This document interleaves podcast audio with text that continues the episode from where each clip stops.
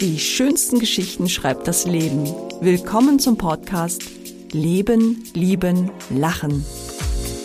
Ich bin Katja Bauroth und lade Sie ein auf eine Reise mit bewegenden Themen und spannenden Begegnungen. Klare Luft, frischer Pulverschnee und die atemberaubende Gipfelwelt. Was gibt es Schöneres, als im Winter in den Bergen unterwegs zu sein? Skitouren erfreuen sich zunehmender Beliebtheit. Auch ich wollte das mal probieren und habe mich deshalb zu den ersten Lechtaler Skitourentagen in Tirol in Österreich angemeldet. Martin Fiala ist der Ideengeber dieses Events. Martin, du bist ehemaliger Skirennläufer. Wie kommst du jetzt eigentlich darauf, nicht mehr den Berg nur allein hinabzufahren, sondern vorher auch hochzugehen? Gut, gute Frage. Ich bin tatsächlich in, äh, in dem zarten Alter bis 25 äh, immer hochgebracht worden und Ach. dann runtergefahren. Äh, mhm. ab dem 25. Lebensjahr, als ich mit äh, Abfahrtsport aufgehört habe, habe ich angefangen auch hochzugehen. Und die Gebiete abseits der regulierten Pisten äh, zu entdecken. Das war eine große Motivation und ja, seitdem hat es mich gepackt. Gepackt, macht dich das auch glücklicher? Hast du mehr Spaß als beim Runterfahren? Ja, das Runterfahren kommt ja nach dem Hochgehen. Also man, man streicht es dann nicht.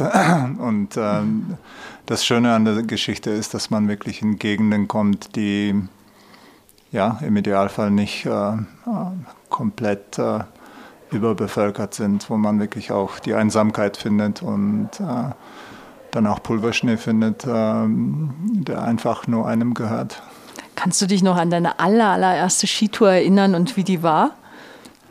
Ich weiß nicht, ob ich mich an die allererste Skitour erinnern kann, aber ich kann mich sicherlich an die eine oder andere Abfahrt erinnern, äh, die eben dann äh, so gewesen ist, dass äh, dass ich der Einzige in dem Gebiet gewesen bin und äh, das hatte schon einen ganz besonderen Reiz. Absolut, wenn man dann wirklich niemanden mehr um sich herum hat. Wie kam dann die Idee zu diesem ja, Event eigentlich hier im schönen Lechtal? Äh, ich habe 2018 als Race Director bei der FIS äh, aufgehört. Ich habe die Sportart Chicos verantwortet, äh, über acht Jahre lang. Und der Entschluss kam einfach aus dem Beweggrund, dass ich ähm, nicht mehr so viel unterwegs sein wollte. Und dadurch, dass ich viel Skitouren gegangen bin, wusste ich, dass, äh, dass es mehrere Schritte dazu bedarf, um diese Lechtaler Skitourentage ins Leben zu rufen. Wir haben 2019 uns hier mit einigen Guides zusammengesetzt und haben den Verein Lechtal Guiding gegründet, der ähm, die Interessen der Bergführer, Skiführer, Wanderführer, Canyoningführer ein wenig vertritt, haben einen starken Schulterschluss mit Tourismusverband Lechtal vollzogen. Eine ähm, vertrauensvolle Zusammenarbeit auf Augenhöhe etabliert und äh, dann hat das eine das andere ergeben und irgendwann habe ich den Vorschlag dann platziert. Das war dieses Jahr im Spätherbst und ich musste dann die Konzeption nur aus der Schublade ziehen und dann haben wir die Umsetzung angefangen. Wahnsinn ein tolles Event, was ich sagen möchte, weil ich auch selber hier dabei bin und total viel Spaß habe auch. Schön. Was ich jetzt auch empfunden habe, das Lechtal hat ja relativ steile Berge auch. Ist es denn tatsächlich so prädestiniert auch für Skitouren, für jede Gruppe, für Einsteiger, Fortgeschrittene, wie auch wirklich die Cracks, die es richtig wissen wollen? Es ist für alle geeignet, absolut. Man hat ein Bild vom Lechtal und das sind tatsächlich viele steile Berge. Und die Lechtaler und auch die Allgäuer Alpen sind sicherlich herausfordernd und äh, obwohl nicht äh, extrem hoch, äh, durchaus nicht, nicht einfach. Und es gibt natürlich aber auch äh, flache Pisten, die man finden kann wo man mit Anfängern gehen kann und äh, wo auch Anfänger einfach äh, schöne Touren finden, die risikoarm sind und wo sie trotzdem sehr viel Spaß haben. Was ist denn deine Idee hinter diesen Skitourentagen? Möchtest du jetzt euch als Guides arbeitslos machen demnächst? Nein, nein. nein, abs absolut nicht. Ähm, aber es ist durchaus unser Anspruch, dass man ähm, den Gästen, die wir haben, einfach auch ein Rüstzeug an die Hand gibt, ähm, wo sie mehr äh, selbst bestimmen können und äh, wo sie auch selbst Verantwortung übernehmen können. Äh, man kann natürlich ähm, den Beruf als Bergführer oder Wanderführer oder als Guide so verstehen, dass man einfach nur die Leute bespaßt. Man kann es aber auch so verstehen, dass man sie einfach für das Erlebnis sensibilisiert und dass man äh, bestrebt ist, ihnen diesen Schritt, selbst die Erfahrung zu machen, einfach ein, ein wenig näher bringt. Und wenn man es schafft, das ist schon ein guter Erfolg, ein gutes Gefühl. Absolut. Jetzt ist das Lechtal auch für seine Auszeitdörfer bekannt, für die Ruhe und die wunderschöne Natur, die man hier einfach hat und eben nicht für Massentourismus. Jetzt haben natürlich die Lechtaler Skitourentage, ziehen sehr viele Leute auch an. Ist das nicht so ein bisschen Widerspruch auch? Es mag äh, im ersten Blick als ein Widerspruch erscheinen, wenn man aber die Vielfältigkeit und auch die Größe der Lechtaler Alpen sich anschaut und der Allgäuer Alpen vom Süden anschaut, gibt es genügend Betätigungsfeld, äh, nicht nur für die äh, plus minus 100 Leute, die wir ähm, dieses Jahr haben, sondern für, für viele mehr. Wir sind aber uns äh, diese Gefahr durchaus bewusst und wir diskutieren es äh, mit, äh, mit den Freunden und Kollegen regelmäßig. Wir glauben nicht, dass es zu diesem Überlaufen kommt. Äh, dafür ähm, gibt es andere Gebiete, die einfach angesagt sind, die auch äh, massive Einzugsgebiete haben, wo die Leute sehr schnell dort sind. Das Lechtal ist ähm, durchaus für viele noch abgelegen.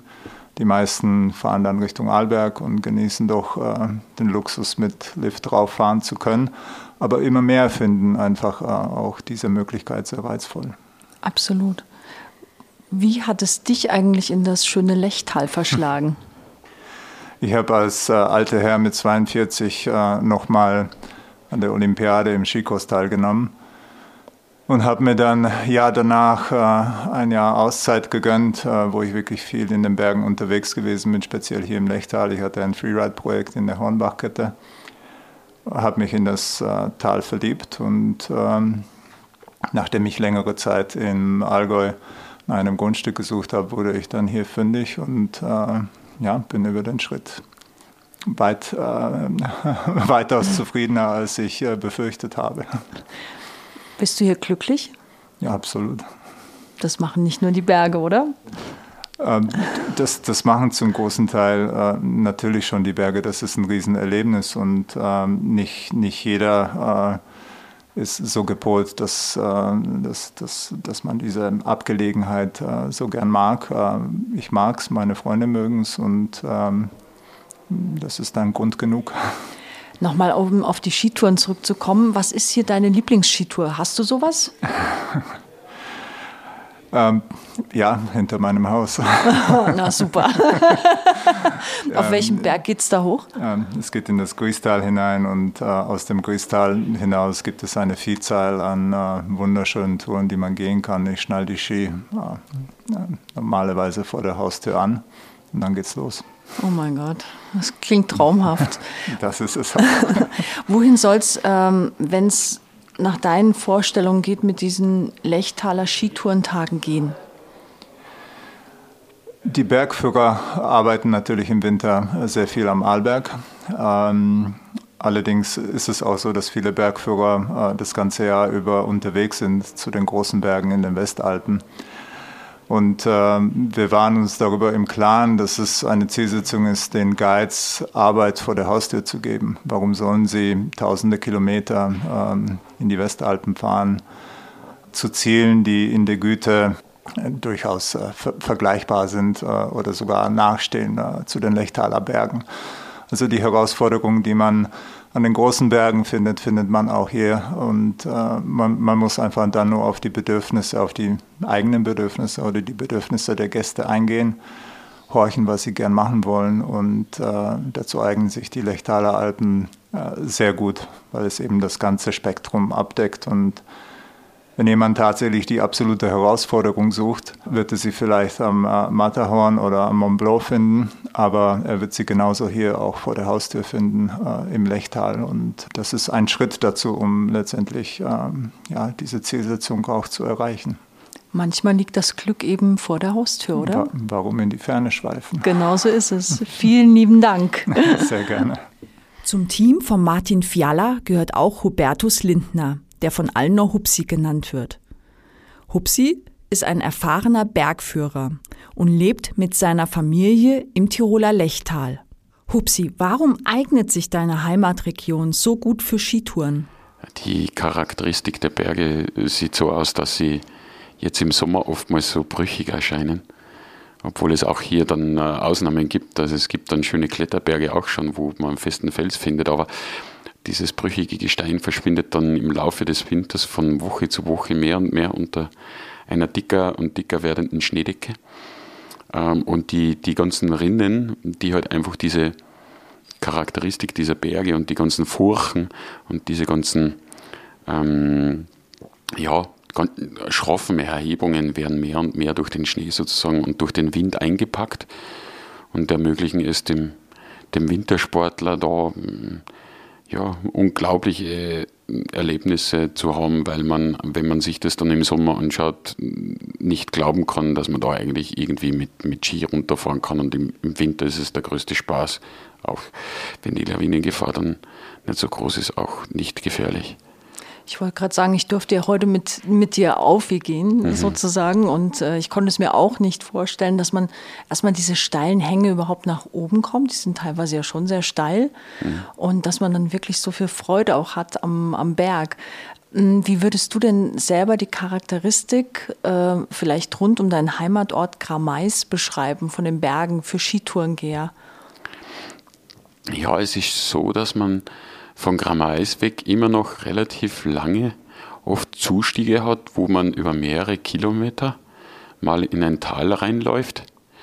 Das so, man kann es nicht vergleichen mit Kanada. Kanada oder Alaska ist viel weitläufiger, aber es hat so ein bisschen den Anschein, als würde man sich in so einem Gebiet bewegen oder in so einem Land bewegen weil es zum einen einem sehr, sehr, sehr einsam und unberührt ist und auf der anderen Seite halt einfach diese, diese niedlichen Fichtenwälder hat, äh, mit, mit, mit, mit, mit Kiefern eingeschlossen und dann die Latschenwälder dazu. Was dann in weiterer Folge kommt, ist oftmals äh, das, was für den Skitourengeher oftmals ein bisschen unangenehm ist und das ist vielleicht auch ein Grund, warum wir nicht so besucht sind. Aber es ist dann oftmals relativ mehr so ein Gar oder oder spitz. Also es wird dann kurz mal steil, damit man, damit man äh, in ein Gelände kommt, wo man dann richtig gut Skifahren kann. Und das ist sicherlich dadurch bedingt, dass das weiche Gestein, das Kalkgestein, das man hier in den Lechtaler Alpen findet, in den nördlichen Kalkalpen, ähm, durch den Gletscher in der Art und Weise geformt wurde, dass zum Hochglaziat vor 25.000, 30.000 Jahren die Schwere der Gletscher, also die Eismassen, letzten Endes doch ähm, in den oberen Bereichen zu viel mehr ähm, Erosion geführt haben, also unten. Und dass es dann sozusagen unten Richtung Tal dann eben immer, immer zu gewisse Steilschufen gibt, ähm, die man bewältigen muss und wo man dann ein gewisses Niveau hat. Also als absoluter Anfänger ist das Lechtal nicht geeignet. Mhm. Ähm, wenn man allerdings sozusagen den Anfängerstatus dann ähm, überwunden hat, weiß, wie man sozusagen mit den Skiern umgeht, weiß, wie man eine Spitzkehre geht und auch ähm, an 30 Grad Hänge sicher fahren kann, dann ähm, erschließt sich einen sozusagen ein Skitourenwunderland. Wenn ich aber mich entschieden habe, im Lechtal eine Skitour zu gehen, was sind die wichtigsten Aspekte? Was muss ich zuerst alles tun, damit ich wirklich sicher auf den Berg gehe und dann auch wieder sicher hoffentlich runterkomme? Natürlich ist es immer schwierig, sozusagen eine gesunde Selbsteinschätzung zu etwas zu finden, was so komplex ist wie der Berg im Winter. Hm, Berge an sich sind ein komplexes System, schon im Sommer, alleine aufgrund dessen, weil sie halt einfach durch die, die Winde und so weiter, wie sie angeströmt werden, dann letzten Endes ihre eigene Wolkenbildung haben und ihre eigenen Winde haben, die, die das Wetter dann kalt und unangenehm machen, möglicherweise selbst wenn es unten im Tal warm ist.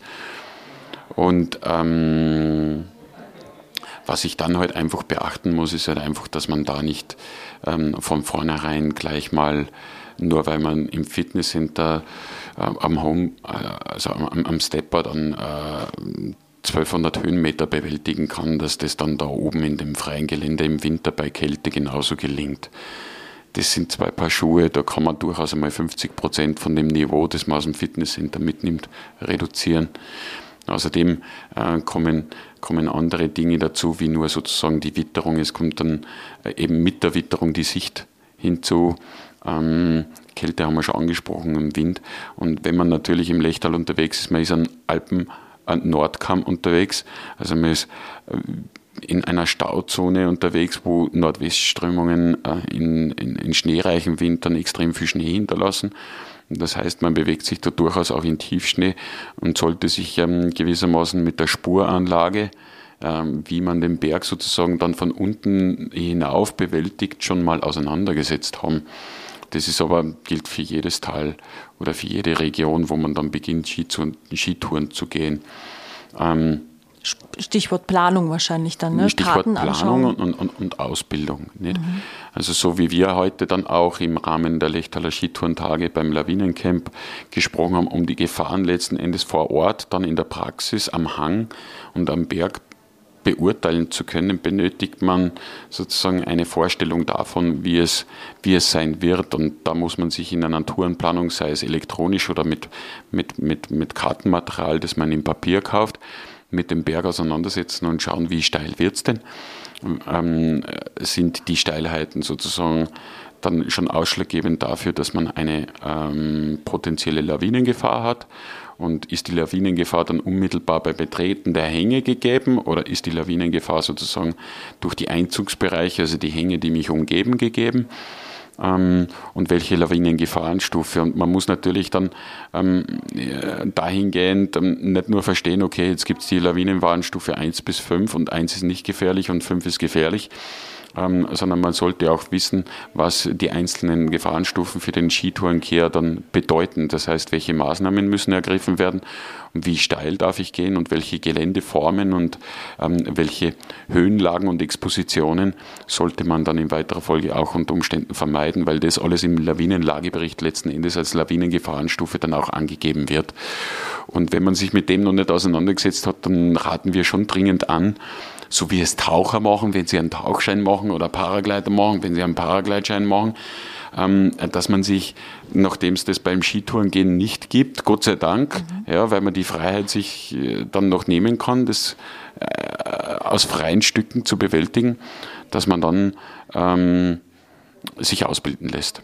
Mhm. So eine Ausbildung ist wahrscheinlich sehr, sehr umfassend, weil ich habe ja allein sehr, sehr viel über äh, Kleidschnee äh, gehört und alles mhm. Mögliche. Es gibt ja so, viel, so viele Gefahrenzonen und so viel auch zu lernen, allein über den Schnee, der mhm. für manche einfach nur weiß ist und gefrorenes Wasser, aber so ein, du, du liest ja den Schnee, ja. Und mit mhm. dem Schnee liest du letztlich ja auch, ähm, was wir tun können am Berg und was nicht mit Ski.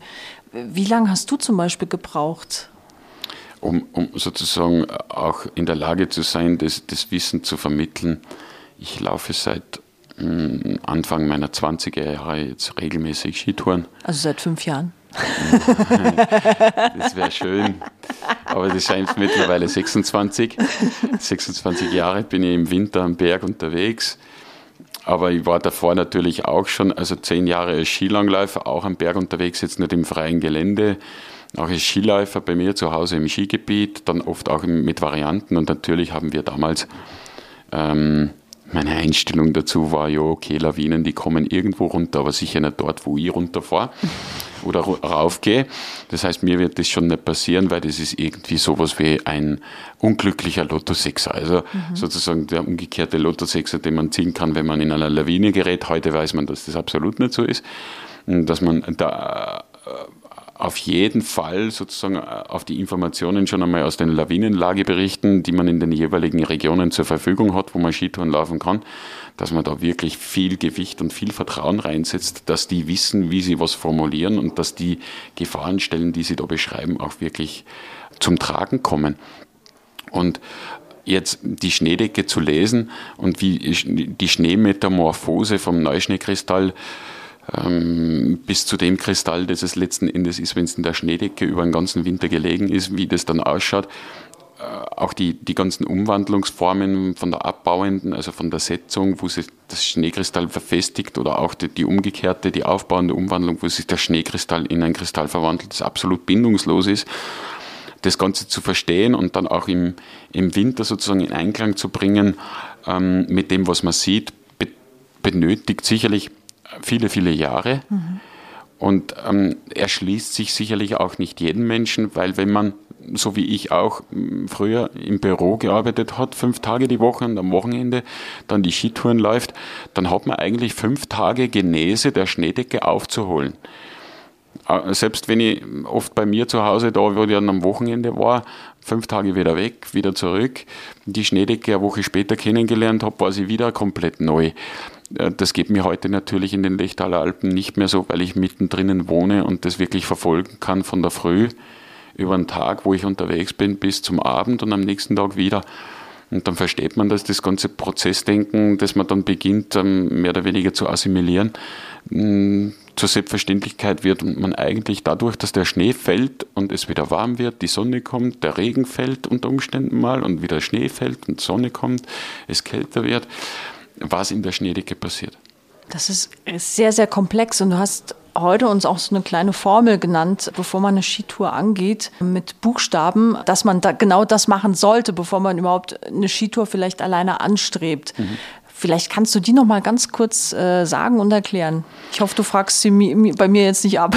Mm, nee, nee, nee. Die, sie, sie ist auch äh, schwer zu merken, weil die, die Kürzel dafür halt einfach nicht gut auszusprechen sind. Die, die, die Methode, die man entwickelt hat, um äh, regelmäßig zu einer strukturierten und äh, argumentierbaren Entscheidung zu kommen aufgrund des Wissens und das man hat über Lawinenkunde, über Schneekunde und über die Berge und auch aufgrund der Erfahrungen, die heißt GKMR. Und G bedeutet Gefahr, das heißt, ich muss die Gefahr verstehen. K bedeutet Konsequenz, das heißt, ich muss die Konsequenzen verstehen. Die Konsequenz ist nicht unbedingt ähm, eins zu eins ähm, korrelierbar mit der Gefahr, weil die Konsequenzen oftmals von verschiedenen Faktoren nochmals schlimmer oder weniger schlimm sein können. Ein großer Hang hat eine große Lawine, ein kleiner Hang eine kleinere. Die Konsequenz einer großen Lawine ist natürlich schwerwiegender als jene einer kleinen.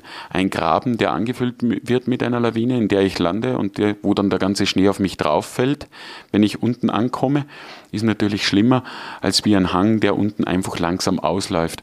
Oder ein Hang, der abbricht, ist natürlich auch schlimmer, weil ich dann abstürze. Das heißt, das sind die Konsequenzen. Und wenn ich die Konsequenzen und die Gefahr kenne, also die Gefahr und die Konsequenzen GK, und mir dann überlege, welche Maßnahmen kann ich ergreifen, um das besser zu bewältigen zu können oder trotz der Gefahr und der Konsequenzen möglicherweise bewältigen zu können. Da gibt es halt eine Menge von Maßnahmen wie Abstände, einzelne Begehungen und einzelne Abfahrten, wo man halt dann sicherstellt, dass nicht eine ganze Gruppe, sondern nur ein Einzelner möglicherweise verschüttet wird wo dann die anderen aber in der Lage sind, den zu bergen.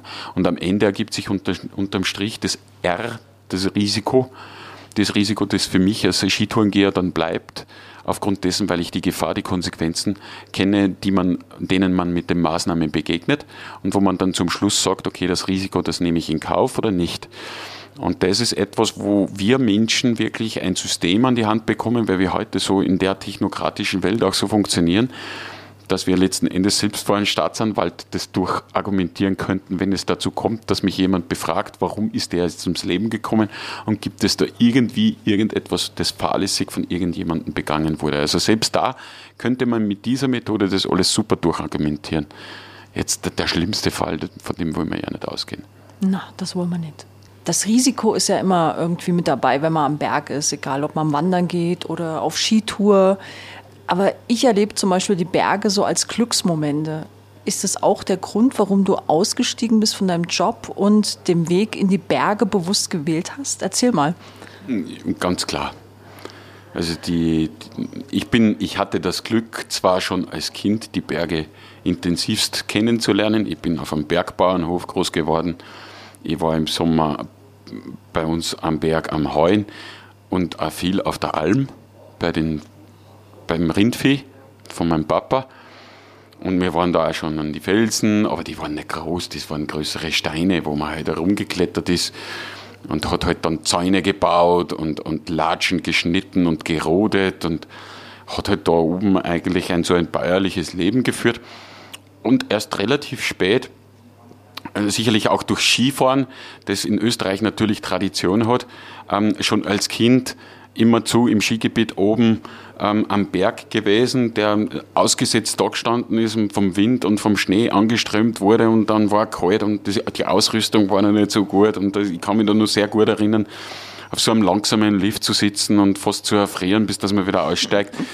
Ähm, Und, und erst relativ spät, nachdem ich dann eigentlich mit, mit dem Abitur fertig war, äh, hat sich die Begeisterung dahingehend entwickelt, weil man durch diese Naturverbundenheit, die man als Kind erlebt hat, festgestellt hat, dass wenn man dann eine Woche lang im, äh, im Büro, im Bus, im Auto und so weiter sozusagen sein Leben verbringt, ähm, sich doch hingezogen fühlt zu dieser Bergwelt, die einem diese, diese, diese unbändige Freiheit schenkt, wo man, wo man äh, das habe ich damals noch nicht so empfunden, aber klarerweise wahnsinnig viel Freude empfindet, weil die Sonne scheint und der Schnee glitzert man sich in einer Landschaft bewegt, die, mm, wo man das, das, das gehört, also das, das, das ist jetzt ein Moment, der gehört mir, die Landschaft ja. gehört mir.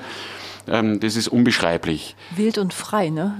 Genau, das passt jetzt so zum Lechtal. zum Lechtal, genau. Das hat sich natürlich in, in, im Laufe der Jahre ein bisschen gewandelt, weil dann wurde ich ehrgeizig und habe die Berge bezwungen.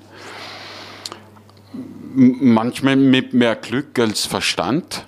Ähm, und das hat mich dann auch dazu gebracht, darüber nachzudenken, ja, was zieht dich jetzt eigentlich noch in die Berge, wenn du dich dann am Abend ins Bett legst und eigentlich darüber nachdenkst, was für ein Blödsinn du gemacht hast und, und dir denkst, ja, ich bin jetzt froh, noch am Leben zu sein. Was, was, was bewegt mich dann trotzdem, das wieder zu tun? Und ich bin dann schon dahinter gekommen, weil ich mich auch mit der Alpin-Historie auseinandergesetzt habe. Warum haben die Freigeister vom Frühjahr im 19. Jahrhundert begonnen, Berge zu erklimmen? Das war halt nicht nur damit verbunden, dass man schöne Momente erlebt, sondern das waren halt so, wie ich schon gesagt habe, Freigeister, die gewissermaßen der Gesellschaft und dem Bürgertum sich entrissen haben und äh, ihre Freiheit über sich selbst zu bestimmen und über die Gefahr, in die sie sich begeben, das auch selbst zu bestimmen. Das kann heute niemand mehr. Auf der Straße gibt es eine Straßenverkehrsordnung. Wir leben in Rechtsstaaten, Gott sei Dank, damit wir uns die Köpfe nicht mehr einschlagen. Aber am Berg lebst du in einer Welt mit Bergen mit Gipfeln, die halt einfach ein Gefahrenpotenzial haben, die, die, die, die Steine runterlassen können. Äh, ich bezeichne das immer als Wesenheit von einem Berg. Wenn der brüchig ist, dann gibt es Steinschlag. Wenn der Serax hat, dann gibt es Eisschlag. Wenn der steil ist und viel Schnee hat, dann gibt es Lawinen. Wenn der mitten im Tal steht, dann wird er vom Wind angeströmt. Und natürlich verändert der Berg auch seine Wesenheit, wenn das Wetter schön oder schlecht ist. Und dann kommt man drauf, dass man auf einmal mit dieser ganzen Komplexität gelernt hat, umzugehen und gleichzeitig diese, diese wahnsinnige, ähm, dieses, dieses Selbstvertrauen besitzt, das zu meistern und über sich hinauszuwachsen und auch vielleicht sogar bei schwierigen Bedingungen etwas zu bezwingen. Und trotzdem, so wie vorhin mit GKMR, eine Argumentation zu finden, warum das jetzt für mich heute an diesem Tag möglich war zu tun oder möglich ist zu tun und ich mich dazu entschließe, es zu tun. Und es gibt dann ein wahnsinniges Selbstwertgefühl. Und von dem zehren viele Bergsteiger in weiterer Folge. Wenn man sich sozusagen über, das, über, den, über den Tellerrand hinaus entwickelt, wo man nur von der schönen Landschaft klarerweise, das ist das, was am Anfang total einen vereinnahmt. Der Berg vereinnahmt die, weil er halt einfach in seiner Schönheit da ist und man diese Einsamkeit und Ursprünglichkeit erlebt und dann auf einmal mehr loslassen kann und sagt, da will ich wieder hin. Aber nochmal vielleicht zurückzukommen, um die Schönheit und ihre Gefahren. Letztlich ist der Berg oder die Natur ja immer noch äh, die Gewalt, die auch über den Menschen bestimmt. Denkst du da heute, wo du mit deiner Frau Claudia und auch eurem gemeinsamen Kleinsohn äh, Darius in Gramais lebt, denkst du da anders drüber über Risiko? Mhm. Was, was hat das mit dir gemacht, diese, diese kleine Familie? Du hast ja da auch Verantwortung. Mhm. Ähm, gehst du da heute immer noch so in den Berg rein und mit dem gleichen Glücksgefühl raus? Oder gibt es da irgendeine Veränderung auch in dir? Die Veränderung war eklatant. Aber das, ich möchte es jetzt nicht pauschalisieren oder stilisieren, so wie man das oft hört, wenn man dann Familie hat auf einmal und ein Kind, dass man sich seiner Verantwortung bewusst wird. Das ist zu plakativ. Der Punkt, wenn man als Bergführer unterwegs oder als Bergsteiger ist schon jener, dass man sich dann, wenn man diese Verantwortung spürt und sich auch schwer trennen kann. Also wenn ich aufbreche zu einer Tour, wo ich weiß, das hat ein hohes Risiko, dann stehen mir die Tränen in den Augen. Also der Aufbruch ist dann schwer, wow. weil ich eigentlich gar nicht aufbrechen will. Wenn ich dann aufgebrochen bin und meinen Seilpartner an meiner Seite im Auto sitzen habe oder halt einfach wir losgehen, dann ist es eigentlich mehr oder weniger, heute weniger, früher mehr, ähm, etwas, das ich, das, ich, das, ich, das ich sozusagen dann auch mit mir mittrage. Also diese Schwere im Herzen ist halt dabei. Und mit dem muss man natürlich dann auch umgehen lernen. Und diese Schwere im Herzen bestimmt und natürlich auch das Handeln. Weil ähm, man natürlich ein gewisses Risiko dann nicht mehr in Kauf nehmen will. Und ich verzichte heute viel, viel mehr als früher. Und nicht nur dann draußen in der Praxis, wenn man dort ist, sondern vielleicht schon sogar in der Planung mit dem Kunden, wo man dann sagt, okay, diesen Berg mache ich nicht oder diese Tour an dem Berg mache ich nicht, weil mir das objektiv einfach zu gefährlich ist und ich das Risiko nicht in Kauf nehmen will, dass mir da ein Stein und ich mir nicht einmal einen Fuß brechen will, ähm, weil ich weiß, dass es das existenziell für mich, für mein weiteres Bestehen als Mensch katastrophal wäre, wenn ich, wenn ich einen Fuß verliere oder so. Also das wäre für mich für die nächsten 20 Jahre eine Katastrophe. Könntest du dir heute eigentlich noch vorstellen, irgendwo anders zu leben? Ich habe mich, ich hab mich ähm, ja, ich kann es mir schon vorstellen. Mhm. Ich könnte mir Schweden vorstellen, ich könnte mir, also Nordschweden, ich könnte mir Alaska vorstellen. Aber wegen den Huskies dann, oder? ja, das auch. Ähm, mir, hat, mir zieht sowieso irgendwie in die kalten Länder. Ähm, aber mir, mir zieht es vor allem dorthin, weil, weil, weil es weitläufig und wirklich diese Einsamkeit nur zu, zu spüren ist und man diesen Freigeist über, über sich selbst entscheiden zu dürfen und walten zu dürfen, natürlich unter Berücksichtigung der Familie. Ähm, das ist schon etwas, das mich ähm, vereinnahmt hat. Das Glaubst du oder sagst du für dich, dass diese Einsamkeit dich auch weitaus glücklicher gemacht hat im Leben? Ja, es liegt aber wohl ein bisschen an meinem Charakter. Als Bergbauernbauer Leppen wächst man anders auf als jemand, der, der, der in der Stadt groß geworden ist. Meine Frau kommt aus Dresden. Äh, wenn wir uns unterhalten, wenn wir uns auch über wichtige Dinge austauschen, dann fällt mir sehr stark auf, dass ihre Sozialisierung und ihre ähm, Reflexion, die sie hat, aber schon seit vielen, vielen Jahren mehr, als das bei mir der Fall ist, aufgrund dessen, weil sie halt einfach immer wieder auch mit Menschen ähm, sich reflektieren musste, was bei mir nicht so der Fall war. Ich bin halt aufgewachsen in, in, in einem Umfeld, wo halt einfach Fleiß und Arbeit ähm, und Gehorsam und Loyalität wichtig war. Da hat man diese Dinge, wie man sich selbst in einem Umfeld von Menschen bewegt, nicht so sehr hinterfragt. Ich bin dann erst ähm, nach meinem Studium, wie mich selbst entschließen musste und wollte, aber ich habe mir sozusagen nicht dem nicht stellen können. Ich, hab, ich, ich wollte mich der Situation stellen, auch als Mensch in einem Team bestehen zu können und in einer großen Organisation mich als soziales Wesen interaktiv äh, weiterentwickeln zu können. Und das war mir vorher nicht klar, ob mir das überhaupt gelingt.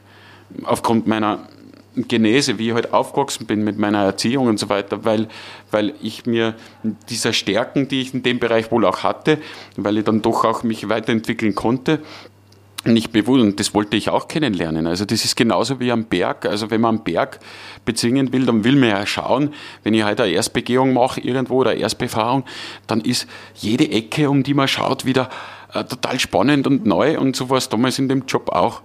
Also jede Position, an die man dann wieder gerutscht ist, jedes Projekt war spannend und neu, man wollte reinschauen und das deckt sich schon. Aber ich war mir dessen nicht sicher und deswegen habe ich mich ähm, auch wirklich nicht verrannt kommt. Also ich, ich, ich, ich habe sehr, sehr viel gelernt im Studium genauso wie in den Jobs, die ich dann gemacht habe, nur aufgrund der Menschen, mit denen ich zusammengearbeitet habe. Und heute macht es sehr viel Spaß, mit dir unterwegs zu sein hm, und danke. Auch dein, deine Geschichten zu hören, deine, dein Wissen, das du mit uns teilst am Berg.